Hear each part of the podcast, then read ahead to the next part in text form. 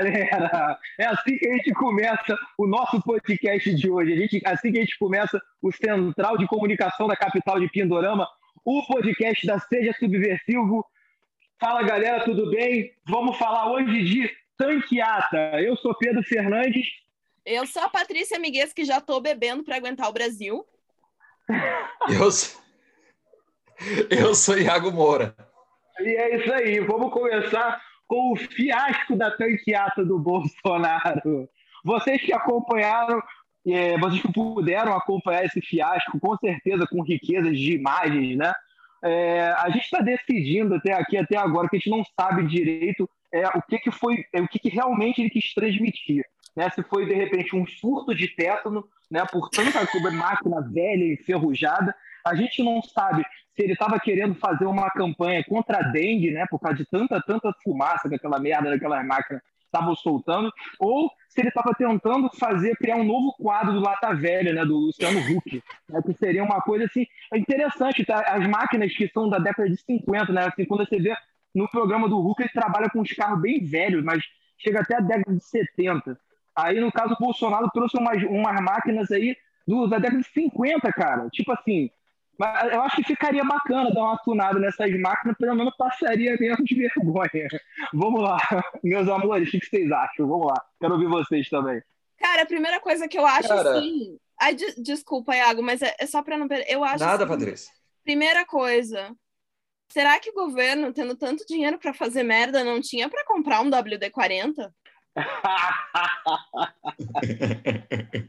Porra, mas haja WD-40 para tanta ferrugem, hein, Patrícia? Já tem que ser uma piscina. Bom, é...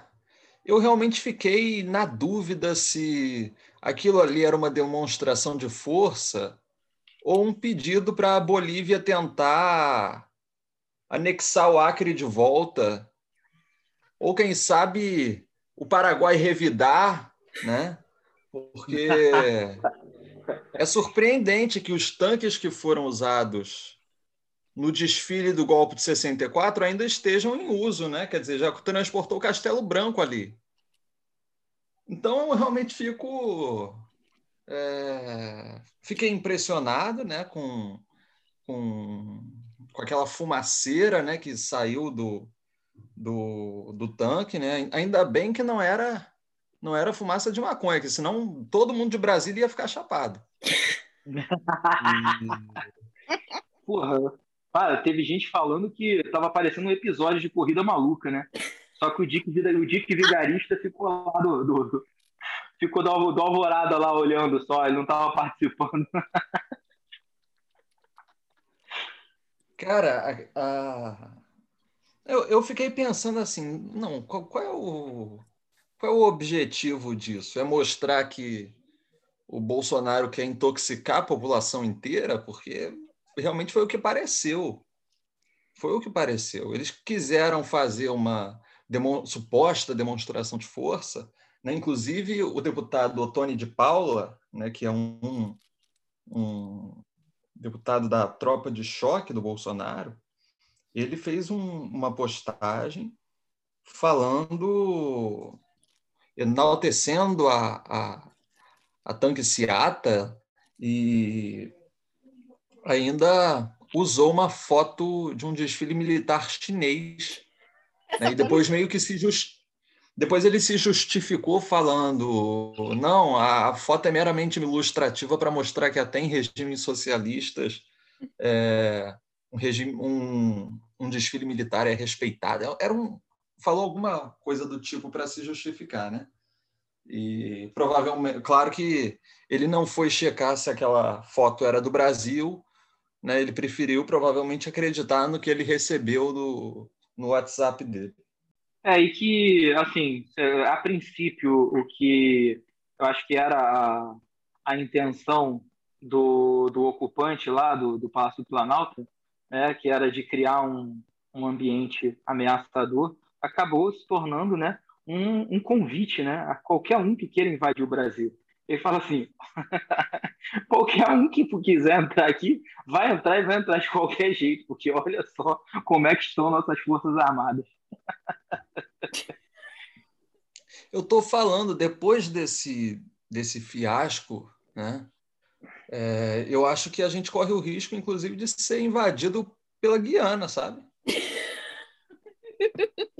Mas eu estava pensando exatamente nisso, cara. Brincadeira, viu? Rapaz, que coisa. Suriname. Suriname vai invadir o Brasil. É. Eu estou falando, o Paraguai pode querer revidar a guerra. É, mas é verdade mesmo. É, como você falou bem, daqui a pouco tá a Bolívia aí querendo reanexar o Acre, o território dele. Ai, meu Deus. Mas é isso. É... Mas é, vamos, vamos tentar aprofundar agora um pouquinho mais. O que foi assim, é, sabe, é, é, o, o que mais me, me, me chama atenção é, sabe, de, de qualquer forma, é a, o nível né, de confiança, sabe, de alguém de tentar criar um ambiente é, inóspito né, com isso, um ambiente ameaçador, né, criar é, principalmente para os deputados, né, porque depois veio a votação do que ele queria, né, que era da, do, do, voto, da questão do voto impresso, né, e que ele perdeu, se fudeu. Né, uh, mas, assim, a confiança, me chama a atenção a confiança, né, sabendo, porque ele sabia o que, que ele tinha em mãos. Ele sabia que aquilo ali é, seria um, um, um fiasco sabe? Não é possível, né? Ele é um, um ex-militar. Apesar dele ser um idiota, não acredito que ele seja tão idiota assim, a ponto de não ter noção do que ele estava colocando nas ruas. É, então, eu, eu assim, uma vez eu, eu lembro que eu li um artigo, se eu não me engano, do New York Times, que falava sobre o Trump, mas que serve completamente é, para a gente falar do Bolsonaro, que ele ia mais ou menos assim, falando que é, muita gente ficava lá tentando entender o que saía da cabeça do Trump e tentando fazer esforço para enxergar alguma mensagem ali, e às vezes simplesmente não tem nenhuma, sabe? É, é só um, um, vazio, um grande vazio, um grande oco, né? Um grande vácuo. Então, honestamente, assim, eu não, eu não sei, eu não sei, porque tem horas que eu penso, cara, uma pessoa não pode ser tão burra. E tem horas que eu penso, não é possível que o Bolsonaro tá fazendo isso. Porque ele não pensa nas consequências. Eu, eu, eu consigo realmente visualizar ele nessa situação e simplesmente lá com, com Carluxo, Flávio, essa galera toda, falando assim: ah, porque eu vou botar exército na rua, porque não sei o quê, sem pensar em consequências, sabe? Eu realmente não consigo imaginar um cenário em que ele seria esperto o suficiente para, de propósito, colocar uh, o tétano ali para andar na rua, sabe? Eu não, eu não consigo visualizar um cenário em que isso faça sentido. Então, para mim, desculpa, é só burrice mesmo, porque sentido não faz nenhum. é isso. É isso, é exatamente isso. É, a ideia era era intimidar, fazer uma, uma suposta demonstração de força, é, mas a verdade é que a gente viu ali que aquilo ali né, foi muito mais um, um, eu não sei como classificar aquilo aquilo que só serviu realmente para gastar para gastar dinheiro público né? e virou uma piada internacional porque saiu inclusive manchete no The Guardian chamando o Brasil de República Bananeira enfim é como o mundo vai vendo vai é, vendo é, República que... da República das Bananas. Se transformando o Brasil. O que vem se transformando o Brasil. É uma. É, então. Tem... É uma aberração. Sim. Opa, tá. Foi mal, Pedro. Não, perdão, você estava concluindo, eu que comecei a falar, perdão. Não, tranquilo. É, tranquilo? Então, assim, tem uma outra, é, uma outra visão sobre isso, que é o seguinte, e é uma coisa que eu acho que é, é bom ser falado. Porque esse tipo de atitude, apesar da, né, da, do que a gente viu, né, aquele monte de sucata passeando na rua, queimando óleo, é, isso é, dá uma, como é que eu posso dizer, uma animada né, uma, no, no, na, na, nessa galera né, de tanto desse, do, das pessoas, perdão, do pessoal que, que, que trabalha em corporações como polícia, polícia militar, quanto o pessoal da milícia, né? Porque no final das contas, é o, o valentão bradando, né? é o valentão chamando, né, com, convocando, né, que seriam as forças dele, né, para é, e, e, colocando o pé mesmo, vendo, colocando, vendo a temperatura, vendo como é que está, para caso de, dele de fato querer é, dar um golpe, tentar um golpe ou algo parecido. Não que eu ache que isso vá funcionar, eu acho que ele está bem enfraquecido hoje, mas eu, eu vejo isso como uma tentativa de, é, de medir a temperatura e de acerrar essa galera aí. É, eu acho que é, tem um tem duas dois lados aí. Hum. O primeiro é atiçar a base dele, que cada vez Sim. é menor e mais fanática. o outro lado mais violento. É exatamente. O outro lado uhum. é intimidar a parte da oposição. E aí quando eu falo oposição, é, falou na, da oposição na sociedade civil mesmo, né, das pessoas que são contra o governo dele e que podem se sentir acuadas diante disso, diante da, da possibilidade de um golpe, alguma coisa do tipo. Né? Porque eu realmente acho que no Congresso, no meio político em si, não, não pega fazer um negócio desse. Eu acho que a tendência é justamente é, o Congresso reagir contra ele, né? Então acho que são essas duas são esses dois efeitos que ele tenta produzir com, com esse com essa com essa é, mobilização que ele que ele fez das do que sobrou da dos tanques de 64. É isso. Mas aí, assim, né, é, já vamos, vamos emendar aí o próximo assunto. É, a intenção disso, claramente, é, foi intimidar o, Congresso né, para a votação do, do, da, do voto impresso, né, questão do voto impresso. Que, é, assim, é, perdeu, né, vamos falar, perdeu, se ferrou. É, mas, ao mesmo tempo, é, demonstrou força dentro do Congresso. 229 votos a favor contra 218 contra. É, ele precisaria de 308 votos a favor. Tudo bem, ficou bem longe disso. Mas é, o, que, o que mais me chama atenção e o que mais me, me deixa temeroso é dentro de um, do, do Congresso, nós temos 229 votos a favor desse absurdo. As pessoas que, que votaram isso, elas sabem do risco que, que geraria esse voto auditável. Né? Então, assim, é, eu me sinto, né, depois dessa votação, bastante temeroso. E eu vou além, sabe? É, tivemos, se eu não me engano, 64 faltas, né? Pessoas não compareceram. E que dentro desses 64 eu entendo serem pessoas que estavam com o rabo preso também. Se tivessem lá, é, teriam no votado a favor ou no máximo abstenção.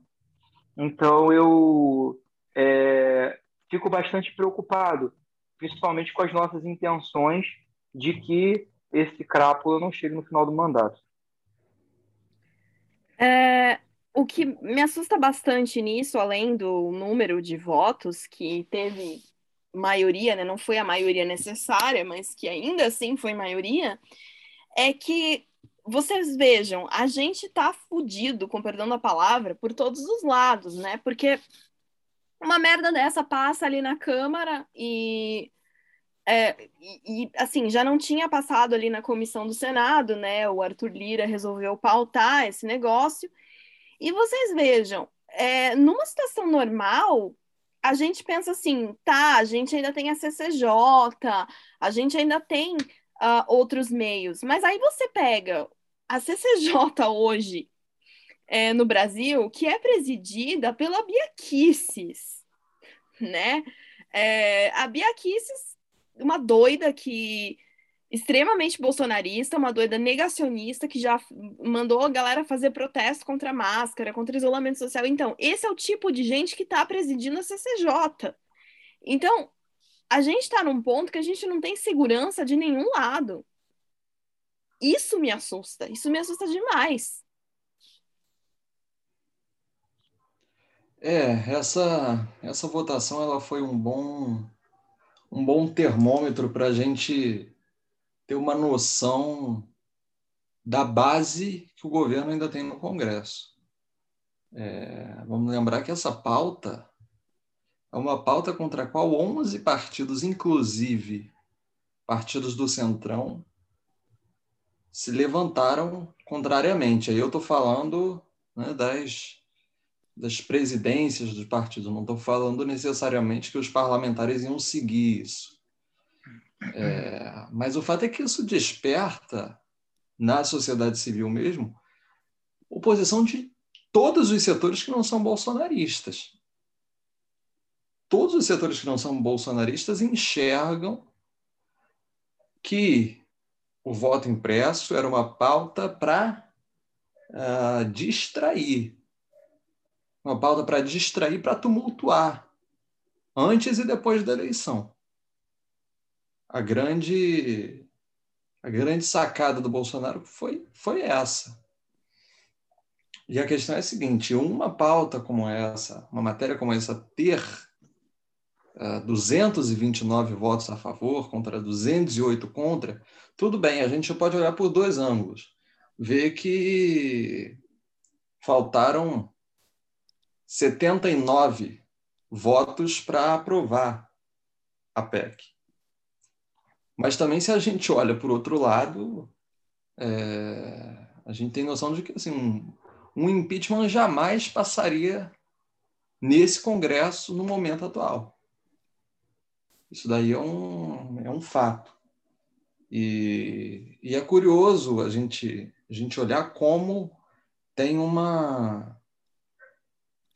Como é contraditório, muitas vezes, o comportamento das bancadas dos partidos. Porque, por exemplo, o PL, que é um, um dos possíveis destinos do Bolsonaro, é, que é o partido do Valdemar Costa Neto, do Arthur Lira, do Ciro Nogueira, o PL é, orientou pelo voto não a PEC.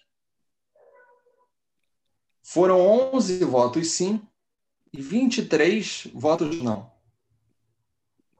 O PSB, que é um partido em tese de centro-esquerda, orientou também pelo não, e foram 11 votos sim, também, o mesmo número de deputados que o PL deu a favor da PEC, o PSB deu. E 17 votos não. E por exemplo, o PDT também, seis deputados votaram a favor e 18 votaram não. E quando a gente olha, assim, quem votou integralmente é, contra a proposta foram o PT, o PSOL, a Rede e o PC do B. É, e o PC do B. Foram só, somente esses partidos. O restante houve uma, uma divisão. E aí eu fico me perguntando qual vai ser a postura né, das direções do, do PDT, do PSB, se eles vão tomar alguma providência ou não. É porque semana passada o Bolsonaro foi fazer motociata. Eu não sei se foi, se eu não me engano, foi em Presidente Prudente, interior de São Paulo. O prefeito do PSB é um bolsonarista. Ontem teve essa, essa postura por parte de alguns deputados do PSB e do PDT. E eles vão fazer o quê? Vão suspender os deputados? Vão colocar na comissão de ética? Vão expulsar? Vão fazer o quê? Porque PSB e PDT, as bancadas, vários deputados continuamente e no caso do PDT não é só batata liberal, vários deputados continuamente votam contra a orientação do partido. Tudo bem, o PDT orienta contra reforma da Previdência, privatizações, autonomia do Banco Central, mas, porra, os caras estão dentro do partido e estão votando a favor disso. Nada é feito. E nada é feito. Nada é feito. Não tem um, suspenda, porra. Não quer, mas pelo menos dá um, uma, uma sinalização.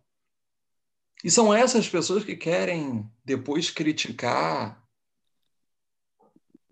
políticas do PT, políticas de alianças, etc. Pelo amor, sabe? É realmente um. um... Eles, eles deviam olhar para o próprio rabo antes de fazer determinadas críticas. Porque eu olho o comportamento das bancadas, ou de parte das bancadas. Não adianta só o partido dar uma diretriz. Se os deputados não seguirem, a direção não faz nada, isso é um, estão deixando correr solto e assim vão perdendo totalmente, vão desgastando a própria credibilidade. É, como o Iago colocou muito bem, é, essa questão aí é, de partidos que deveriam ser progressistas e ter boa parte né, do, do, dos seus deputados votando a favor né, do, desse absurdo que, que foi esse projeto de lei do, do voto impresso. Ah, eu fico me perguntando, é, mesmo que a gente consiga, é, em 2022, criar uma bancada forte, né, tendo é, predominantemente, além né, de PT, do pessoal do PCdoB, do, do RID, né, que votaram todos contra, a gente, a gente ter também é, a bancada muito forte de PDT e, e de PSB. O quanto que a gente pode confiar, entendeu? De, se vão estar mesmo do nosso lado ou não. Porque quando a gente fala de, de PDT e de, de, de PSB, a gente vê muitos, muitos deputados da, das duas bancadas, é, inclusive votando a favor né, da, da agenda neoliberal do, do Paulo Guedes. É, como o Iago colocou bem, não, não, não, não estamos, estamos falando de um ou outro, não. Nós estamos falando de um número relevante de deputados de cada bancada. É, então, é, isso é uma, uma, uma coisa que me chama muita atenção e que assim me deixa bastante temeroso, porque a gente centrão a gente já sabe o que esperar, mas quando a gente está falando de partidos que historicamente né, estiveram ao nosso lado, é, hoje está se voltando em grande parte é, para votando a favor de agenda neoliberal e de outras loucuras mais de, de Bolsonaro, eu, mesmo que a gente faça né, uma bancada forte tendo todos esses partidos, eu não sei o que a gente pode esperar.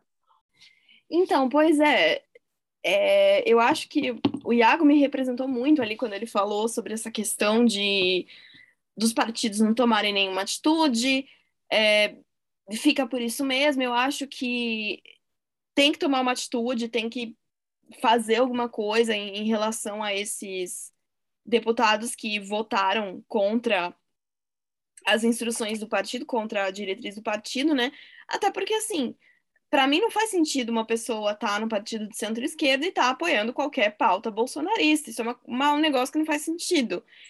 E e se não é para fazer nada agora, eu acho que, no mínimo, é algo a se pensar, é algo a, a, a assim, principalmente para esses partidos como o PDT, em quem que eles estão permitindo que dispute eleição, sabe? Em quem está se filiando, porque, é, sinceramente, uma pessoa que, que vota a favor de um projeto desses, anticonstitucional, um projeto que pode permitir a volta do voto de cabresto e todas essas questões, é, ao meu ver, isso para um partido de centro-esquerda, de esquerda, isso seria caso de, de expulsão do partido, de desfiliação, enfim, isso é coisa séria, isso não é uma brincadeira. Né? E, e alô, alô, o seu Ciro Gomes, né? Você que está fazendo aí né, esse discurso tão puritano, tem feito discursos tão puritanos né, contra é, alianças, falando muito sobre alianças que o PT já fez, né, apontando o dedo né, e falando esse monte de. falando de uma forma né, tão puritana, tão moralista, né, comece a olhar para dentro do seu partido. Porque não, assim, começou pela batata liberal, né, que é, inicialmente você até tecia críticas a ela. E depois não se falou mais nada. Né? A gente tem aí um, um candidato que é a candidata terceira via, né, que não decola, que não, que não, enfim, não floresce e se, fica se limitando simplesmente a apontar os erros dos outros quando não consegue enxergar a sujeira que tem dentro do próprio partido. É, eu estava. Eu tenho evitado perder meu tempo com, com discussão na internet, é, mas às vezes acaba aparecendo determinadas coisas para mim, eu não consigo me conter, acabo comentando. Hoje eu estava vendo num, num, dos grupos que eu estou no Facebook, é, eu raramente, raramente olho essas coisas, mas aí me chamou a atenção né, uma crítica ao que parte do PSB e do PDT, é, do que deputados desses dois partidos fizeram. E aí um sujeito apareceu com um clássico discurso, não, é, e o PT e o Lula. Aí falou do, fez umas críticas, etc. e tal, sempre aquela mesma ladainha, criticou política de alianças, e aí eu acabei comentando, né, falando que o PT, o PCdoB e o PSOL foram integralmente, ou seja, todos os seus representantes no parlamento votaram contra as pautas né, de privatização, é, autonomia do, do, Banco Central, redução, é, reforma da Previdência e também contra o voto impresso. E, por outro lado, parte do PDT vota a favor e que o partido não faz nada. É, enfim. E aí fui fazendo, tentando argumentar né, de, modo, de modo lógico, racional, e aí falei para ele que ele passava pano para o PDT, apontando o que ele considera erros do PT. Né? É um, uma semelhança com, com os bolsomínios. Né? Você fala, não, mas o Flávio Bolsonaro fazia rachadinha no gabinete dele na LERJ. Aí a pessoa fala, não, mas e o Lula? Não sei. Quer dizer, é um troço esquisito, né? Essa fixação no Lula. Talvez tenha um, um fundo erótico que a psicanálise possa explicar, não sei. Mas o fato é que o sujeito veio e disse, não, mas eu não estou passando pano para o PDT. E aí ficou uma conversa, assim, parecia conversa de maluco, porque eu falando, cara, assim, eu não estou falando do PT, e você que está falando do PT, para passar justamente para passar pano para o PDT, né? E aí o cara falando assim, não, porque o assunto da, da, da discussão é o PT. Não estou falando do PDT. Você que vem e fala, eu falo do PT, você fala, e o PDT? Quer dizer, ele, ele inverte totalmente a lógica. É, e era difícil conversar, porque quando a pessoa é, é, é muito burra, é difícil você manter algum diálogo decente, entendeu? Às vezes, quando você conversa com um cachorro, fala da patinha, ele é mais esperto. Mas aí você fica numa coisa de maluco, entendeu? Uma, uma coisa que você não sai. E aí, porra, assim, eu, eu cheguei pro, pro sujeito e falei para ele, cara, assim, volta e vê que o assunto do post é o PDT. Uhum. O post fala sobre o PDT. Aí ele chega e fala assim para mim, não, mas eu resolvi falar do PT. Aí eu encerrei a discussão e falei para ele, não, muito obrigado, porque você é, acabou de confirmar tudo que eu falei. Aí é, chamei ele de, de, Homer Simpson até e tal, como É, sujeito burro mesmo, idiota. É, a gente tem certeza da, de que tem gente no PDT com excelentes intenções, como tem gente no PSB, enfim. Mas o fato é que não dá para negar o óbvio, né? Se a pessoa está construindo um partido que construa, inclusive cobrando dos seus é, órgãos competentes, das suas instâncias decisórias, que seja cobrado que se tome alguma providência contra esses membros, porque os caras estão votando contra o partido. Né? É um comportamento super individualista desses caras, e o partido parece que não, não liga de ser usado como como trampolim para figuras oportunistas, né? Acho que o, o, caso da Tabata Amaral deve ser o mais, o mais ilustrativo, né? Sim, sim, sem dúvida.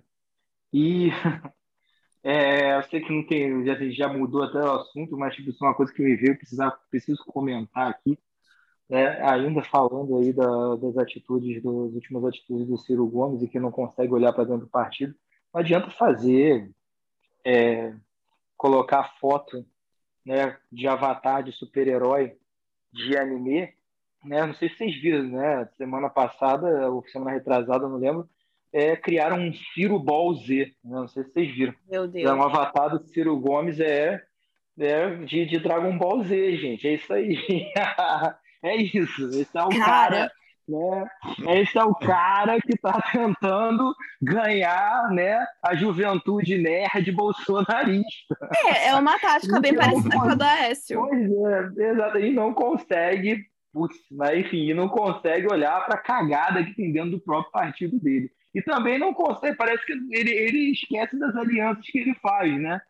Incrível que pareça, tipo assim, ele namora, ele, ele tem um, um, um flerte eterno com o DEM, né? Pra, para a campanha, que no final das contas o DEM acaba sempre dando as costas para ele, mas ele flerta eternamente, inclusive já falou né, é, muito bem de figuras como a ACM Neto. Mas vou parar por aqui, que não vale muito a pena ficar falando dele, não. Gente, Vamos pro próximo assunto. Só, só finalizando, é, eu cheguei, eu acho que até falei isso no podcast passado, eu cheguei a um ponto que eu não perco mais meu tempo discutindo com o Cirominion, porque assim, é, o Bolsominion, você olha, você já sente aquele cheirinho de gado de longe.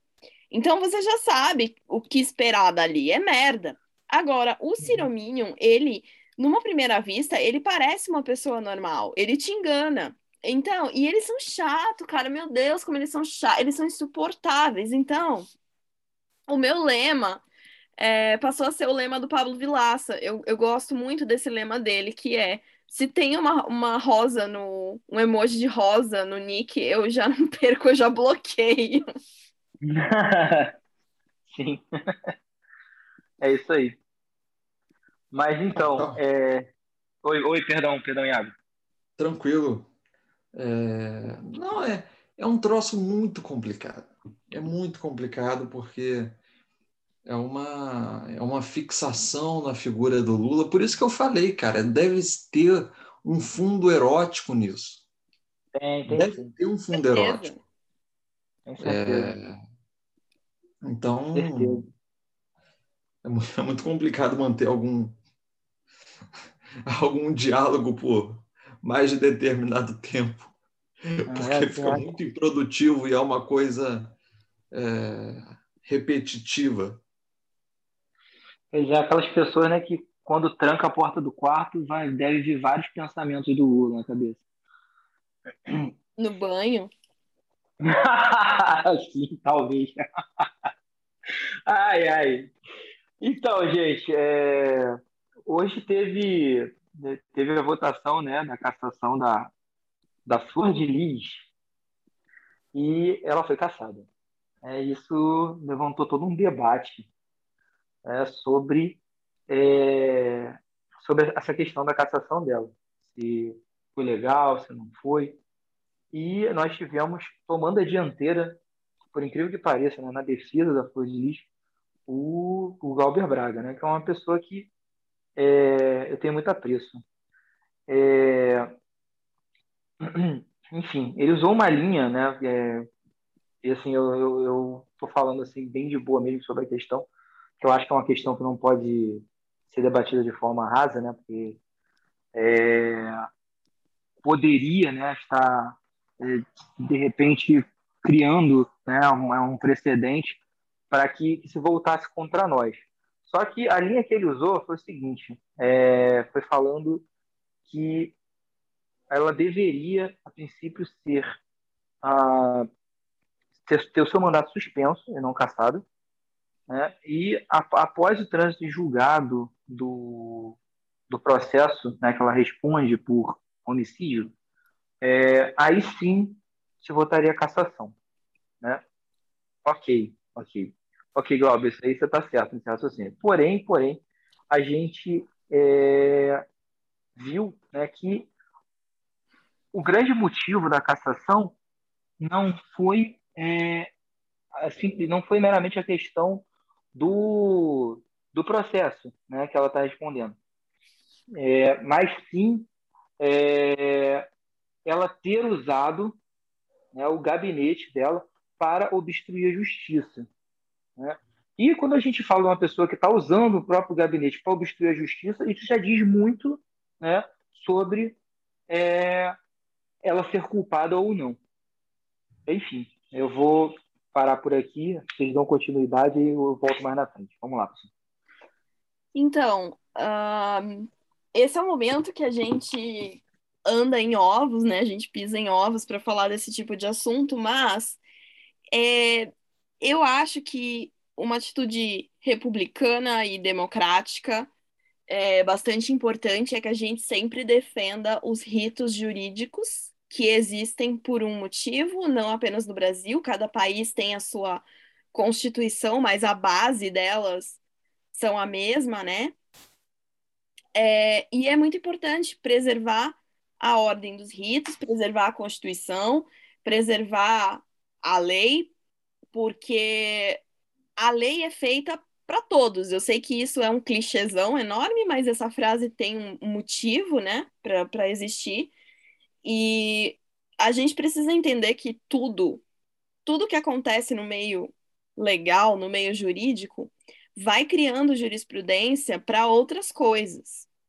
E que, é, por mais que no caso da Flor de Lis existam provas cabais de que ela realmente assassinou o marido dela, é, a gente precisa lembrar que quem faz o papel de juiz, né, o, o, o magistrado, ele é uma pessoa, primeiramente formada em direito, um bacharel, e num segundo momento, uma pessoa que passou num concurso para ser juiz. Então, é, por mais que se hajam provas, a pessoa que pode dar uma sentença é única e exclusivamente o juiz e não a sociedade civil. Então, por mais que a gente tenha todos os problemas do mundo com a flor de lis, e eu espero, e de maneira alguma eu estou defendendo a flor de lis, que isso fique muitíssimo bem claro, é, a gente precisa entender que o, o, os ritos jurídicos eles devem ser preservados em todos os momentos, independente de quem é o réu, se é a flor de lis, se é qualquer pessoa, porque a partir do momento em que você caça um mandato de um parlamentar é, com a matéria ainda transitando em julgado, você abre um precedente para que isso aconteça em quaisquer outras possibilidades. E os recursos jurídicos que um réu tem para recorrer uh, até que o seu caso seja julgado na última instância possível existem por um motivo. É, então, devem ser preservados de, de todas as maneiras possíveis, assim. Uh, eu, nessa questão, eu admiro muito o, o Madeira, né? Que é um juiz que está aí no Instagram, nas redes sociais, e, assim, tudo que ele produz eu consumo, vídeos, podcasts, enfim. E recomendo muito o trabalho dele para quem se interessa por esse tipo de coisa. E, enfim, o cara é juiz, né? É, e a minha opinião é essa. Eu acho que os ritos têm que ser preservados, porque a lei ela não pode ser alterada conforme o gosto do freguês. A lei tá aí para ser seguida, seja com a Flor de Lis, seja comigo, seja com o Lula, seja com o Roberto Carlos, seja com a Xuxa, seja com quem for, entendeu? Tem que seguir a lei. Então, é... mas aí, claro, tem essa questão que o Glauber colocou, né, que é, a Flor de Lis ela estava utilizando do seu mandato para tentar acobertar o crime dela e para tentar impedir a justiça de fazer o seu trabalho. E aí sim a gente entra numa outra questão, numa outra profundidade, é, mas aí eu também concordo com, com o Glauber nesse ponto, que talvez a suspensão tivesse sido o melhor caminho. É, e assim, eu só quero deixar bem claro também que, porque falando assim, talvez pareça que eu estou considerando pior ela ter impedido a investigação do que ela realmente ter matado o marido. E não é isso, não é uma questão de melhor ou pior.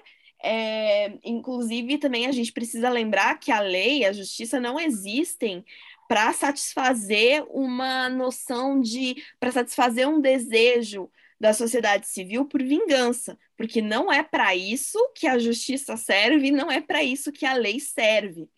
É, então, nesse momento, a questão dela estar tá impedindo as investigações é uma questão, na minha opinião, muito mais relevante para uma suspensão do mandato ou uma cassação do mandato dela do que o homicídio em si, pelo simples fato de que é, esse, esse impedimento pode é, porque esse, essa tentativa de, de, de impedir a investigação é o que pode, inclusive, impedir a condenação dela e que, de fato, é, haja um julgamento dentro desses ritos para que ela possa, de, de fato, uh, ser condenada, mas dessa vez condenada da maneira correta por um juiz, né?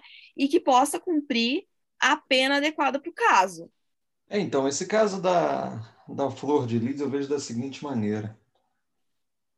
É, a primeira, a primeira questão aí é que ela, por ser deputada, ela tem como uma de suas prerrogativas a imunidade parlamentar.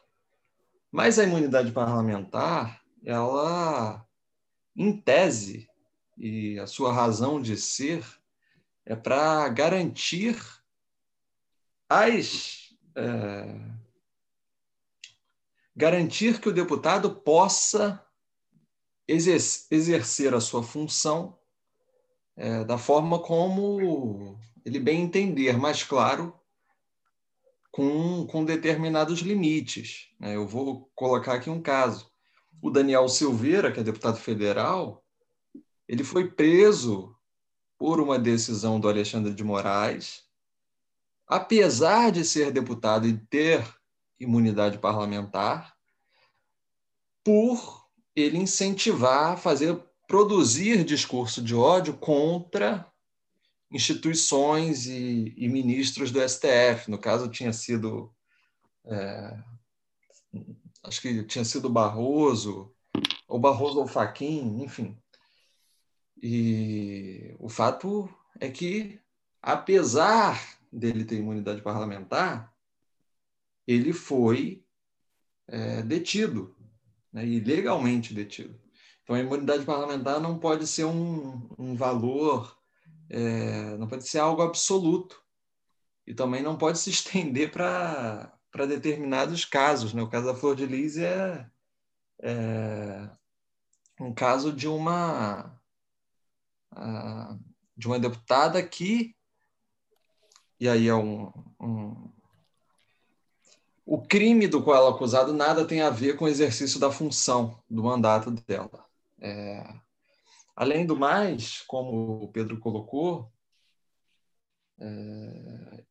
um dos motivos para se decretar, inclusive, prisão preventiva de alguém é a obstrução de investigações, já que quando você obstrui a justiça, o trâmite, o inquérito, é, e você de alguma forma tenta destruir provas, alguma coisa do tipo, é, isso já é o suficiente para a sua prisão, para a prisão preventiva ser decretada. No caso da Flor de Lis, é, não houve, é, não se decretou a prisão dela, porque se respeitou, se entendeu que o Congresso deveria seguir com o trâmite é, no Comitê de Ética. Né? E o fato é o seguinte: hoje é o fim né, desse processo, que houve uma relatoria, houve uma conclusão, e o, o, o que o Congresso votou hoje, o parecer votado hoje, foi um parecer político, né? assim como é, um impeachment não é um julgamento jurídico, é uma figura jurídica, ou seja, está na lei, existe a lei do impeachment, está como instituto na Constituição, mas não é um, um, um, processo jurídico, é um processo político, porque é conduzido é, por uma das casas legislativas. Né? E o fato é que não houve, não se decretou a prisão preventiva dela, provavelmente agora que ela não tem mais foro privilegiado, é questão de tempo para acontecer. E se respeitou a comissão, a deliberação do próprio parlamento, entendendo que era uma figura que, embora acusada de um crime que nada tivesse é, relação com a sua com o exercício do seu cargo, ainda assim ela detinha foro privilegiado e o caso dela deveria ser analisado no Congresso, né, sob pena de ter uma interferência entre poderes, coisa do tipo. Poderia ter sido votada a suspensão do mandato dela durante o período em que as investigações estão em curso. Mas o fato é que nenhum deputado apresentou uma emenda para que se, se votasse a suspensão ao invés da cassação pura e simples, como o relator é, defendeu. Então, já que nenhum deputado se, a, se apresentou né, para apresentar essa emenda, se apresentou para apresentar ficou esquisito, né? mas enfim. O fato é que se votou a cassação e se decidiu pela cassação dela. Então, por justamente levar em conta que, sim, não teve trânsito em julgado, etc. e tal, mas há, sim, é, o fato de que ela usou a estrutura do mandato dela, se, usou, se utilizou da sua posição pública é, e do seu cargo para prejudicar o curso das investigações.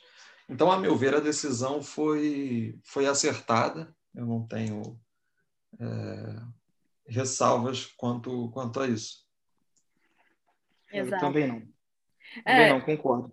É, considerando concordo. Que, que não houve a possibilidade da suspensão, é, nesse momento, realmente a cassação é, acabou sendo a medida mais, mais ajustada, né? E assim, Uh, agora, ela tendo perdido a imunidade parlamentar, a gente precisa ver se vai ter alguma prisão preventiva, é aquela questão de aguarde ser nos próximos capítulos, né?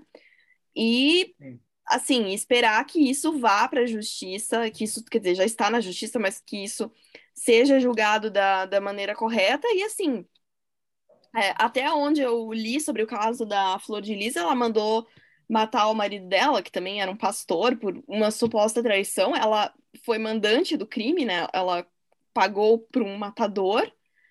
É, então, assim, já é um homicídio doloso, em primeiro lugar. Gente, só lembrando, tá, que eu não sou da área jurídica, eu só sou, eu só sou meio nerd, assim, de ficar lendo sobre direito, tá?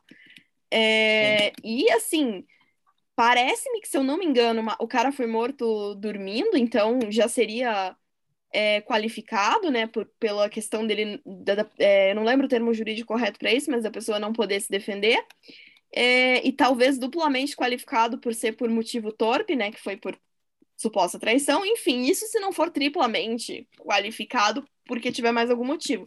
Mas, enfim, é um, um crime muito grave, e até mesmo por ela ter sido caçada, perder a imunidade, agora o caso vai para é, para as mãos do juiz, justiça comum, né? Vai para a primeira instância, enfim. E, e espero, a gente tem que esperar, claro, que tenha o tratamento devido e que haja uma condenação, né? Porque a gente sabe que prova para isso existe. É um tratamento devido, um julgamento justo.